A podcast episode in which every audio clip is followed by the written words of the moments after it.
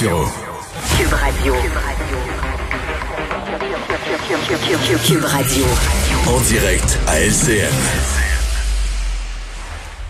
Bonsoir Mario. Bonsoir. Alors, le gouvernement Legault qui a décidé de, de sévir, on le sait, là, comment ça va se traduire sur le terrain pour les policiers, c'est un petit peu plus clair et on prendra clairement plus de, de gants blancs.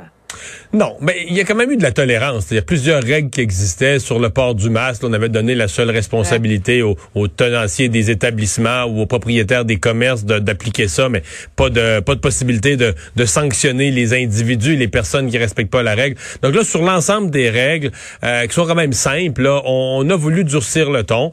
Euh, personnellement, franchement, là, c'est tellement simple. Par exemple, le port du masque. Je pense pas qu'il va y avoir tant de contraventions. Je ne pense pas non plus que les policiers vont s'amuser à coincer quelqu'un, mettons, qui serait distrait, là, puis je sais pas, il a mis de l'essence, puis il va rentrer payer, puis là, il a la tête ailleurs, ben, euh, il rentre pas de masque. Je pense pas que le but, c'est de prendre des gens à défaut, puis de les coincer s'ils sont de bonne foi, puis ils s'excusent, puis ils disent, ah, je vais retourner chercher mon masque. Moi, ce à quoi je m'attends, c'est que des gens qui veulent faire du spectacle, qui sont prêts à payer l'amende, qui ont les moyens, et qui vont vouloir montrer qu'ils sont des, des, faux chevaliers de la liberté, parce qu'il n'y a pas de liberté là-dedans, là, c'est une mesure sanitaire. Il n'y a, pas de menace à nos libertés personnelles ou politiques au Québec, mais des, des gens comme ça vont vouloir se donner en spectacle, puis crier, puis faire un show, puis peut-être même inviter les caméras. Ben, ça, moi, je m'attends à ce qu'on ait un ou deux cas comme ça.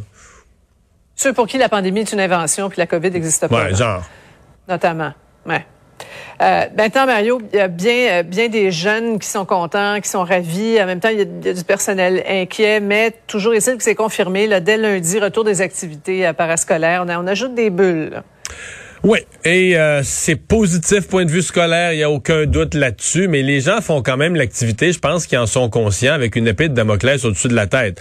Je une épée de Damoclès individuelle et collective. Je m'explique. Individuelle dans le sens que si une personne, par exemple un joueur d'une équipe qui, qui est dans le sport-études, revient avec la COVID, mais là c'est fini pour son groupe.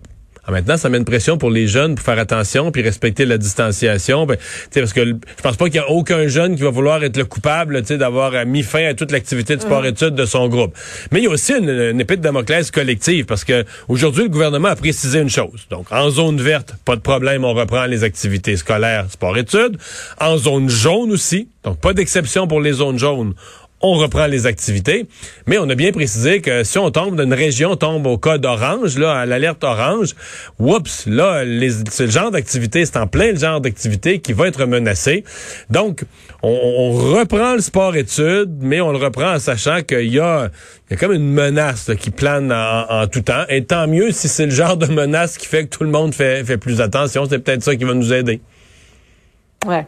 Maintenant, euh, Mario, une histoire dans, dans, le journal qui nous a tous fait euh, sursauter aujourd'hui. Attendre 864 jours avant d'avoir accès à un nouveau médecin de famille. On tombe un peu en bas de notre chaise, nous aussi. Là. Ouais. Et dans le Devoir, à l'autre journal, t'as euh, 100 000 personnes de plus en attente pour un médecin de famille.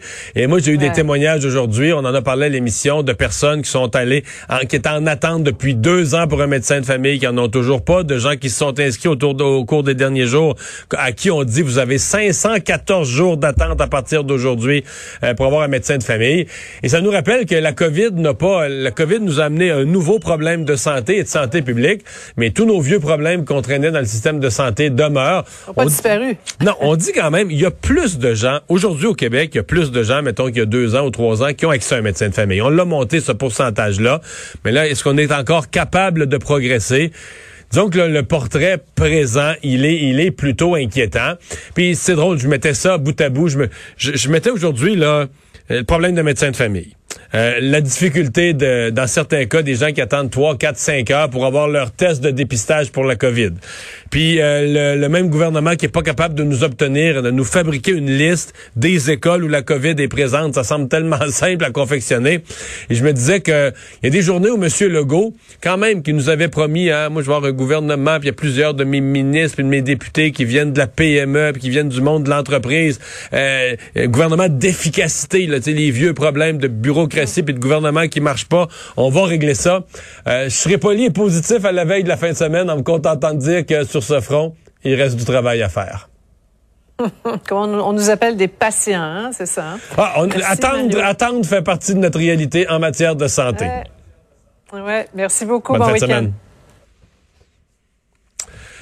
Alors Vincent, oui, parlons-en de la fin de semaine. C'est comme un peu la dernière de l'été, si on peut dire. Oui, ben on peut toujours y euh, peut-être l'été indien. Ah, ou, euh, on sait vrai, jamais. Il vrai, peut avoir vrai. un redout, mais quand même, rappelez que demain, c'est la belle journée euh, du week-end. euh, et à peu près partout au Québec, là, je me promenais à Bas-Saint-Laurent, un peu partout, là, euh, entre 19 et 21 degrés, pas trop de vent, gros soleil.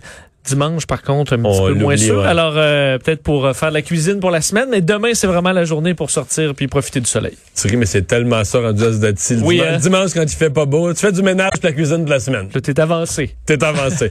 merci Vincent, merci à vous d'avoir été là. On se retrouve lundi 15h30. Cette émission est maintenant disponible en podcast. Rendez-vous dans la section balado de l'application ou du site cube.radio pour une écoute sur mesure en tout temps. Cube Radio, autrement dit. Et maintenant, autrement écouté.